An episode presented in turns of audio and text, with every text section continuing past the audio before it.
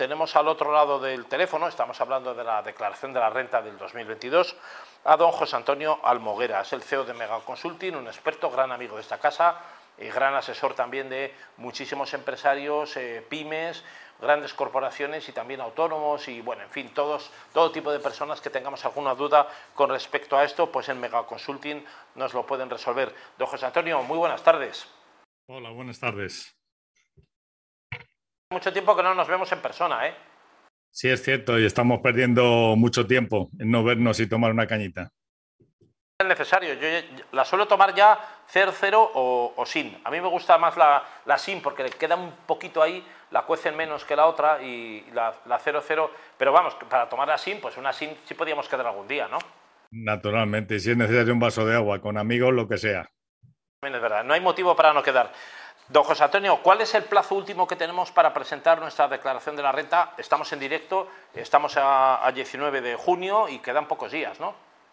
Sí, bueno, tenemos que dejar a la gente muy claro que el día 30 es el último día para presentar la declaración de la renta, pero que no nos tenemos que olvidar que el día 27, el día 27 es el último día que tenemos para hacer la presentación de la declaración de la renta para poder cargar en el banco porque si lo hacemos a, través, a partir del día 27, el problema que tenemos es que tendremos que ir al banco a pagarla, que siempre es un estorbo, siempre es un problema, teniendo en cuenta que los bancos cómo funcionan, es decir, que tienes que pedir hora, por lo tanto, eh, aunque tenemos para el día 30, yo os aconsejo que hasta el día 27.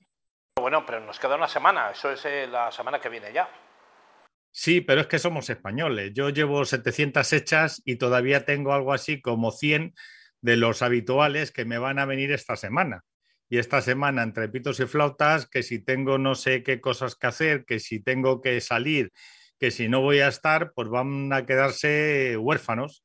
Pero llevo desde, desde mayo avisándoles que vengan a hacer la declaración de la renta. José Antonio Almoguera, desde Mega Consulting, ese retroceso, ese retraso en la presentación de la declaración, porque nos hemos ido ya, eh, queda todavía un 63% de los que deberían o deberíamos presentarla y no lo hemos hecho. ¿A qué se debe esa demora? Pues eh, se debe especialmente a algo esencial y es eh, la falta de información. Es decir, yo me han venido clientes que me dicen, hombre, es que si lo hago en mayo, no tengo dinero todavía, voy a dejarlo para el final, porque sepan, se haga cuando se haga, nos lo van a cargar en junio, el día 30 de junio, el primer plazo, si lo hacemos en dos plazos, que es el 60%, y el día 6 de noviembre, el otro 40%. Por lo tanto, hay que hacerlo ya. Y además os voy a decir otras cuestiones. Es decir, es bueno hacerlo lo antes posible porque antes del 30 de junio, si nos hemos equivocado porque mm, sale algo especial, etcétera, se puede modificar sin ningún problema. Y si lo hacemos posteriormente, pues podemos tener algún que otro problema. Claro. ¿Cuáles serían las claves, don José Antonio Alboguera, nuevas y, cuestiones a tener en cuenta en esta declaración de la renta, este IRPF del 2022 respecto a otros años anteriores que se nos pueden pasar por alto o los que hayan o hayamos presentado regularmente esto que tengamos que tener en cuenta y hasta ahora no lo habíamos tenido? Pues mira, con todas las que llevo hechas, eh, las claves son, y lo voy diciendo por rendimiento. Bueno, primero, es decir, quién es eh, mm, unidad familiar y quién no, quién puede hacer la declaración y quién no conjunta. Es decir, los padres y hijos menores de 18 años forman unidad familiar, con independencia de que se pueden deducir hasta 26 años. Segunda cuestión, en rendimientos de trabajo me estoy encontrando con que, y quiero que lo sepa la gente, es decir, vienen los datos en los datos fiscales, pero no viene el tema de sindicatos. Pues bueno, si te estás pagando un sindicato o un colegio profesional, cuando hagas la declaración, tienes que avisar a tu asesor que lo, que estás pagando para que lo pueda deducir, porque es un beneficio, beneficio vuestro.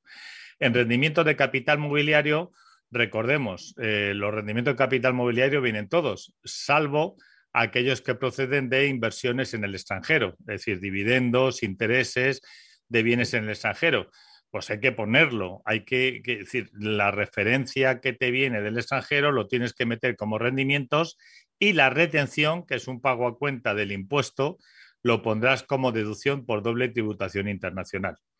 En rendimiento de capital inmobiliario me estoy encontrando que la gente no sabe de qué va. Es decir, se puede aplicar todo tipo de gastos siempre y cuando se tenga factura, incluida la amortización de los bienes. Y por cierto, aquí la gente tiene errores, eh, sobre todo en los intereses. Cuando alguien compra una vivienda, una vivienda que tiene alquilada, con lo cual cobra un alquiler, eh, los intereses son deducibles, pero siempre y cuando el crédito esté vinculado 100% con el alquiler. Si está vinculado solamente el 50% porque el otro 50% lo hemos dedicado a la compra de muebles o a no sé qué, en ese caso no se deducible esa parte. En ganancias patrimoniales, recordar, es decir, si hemos vendido algo que además Hacienda nos tiene más que cuadrados, es decir, cuando pedí los datos fiscales, nos dice si hemos vendido algún piso que éramos propietarios, nos dice cuándo lo hemos vendido, en las acciones también. Pues en las acciones lo único que tenemos que saber, y si no, no se puede hacer, son el valor de adquisición, porque el valor de enajenación no lo dice Hacienda, pero el valor de adquisición no lo tenemos.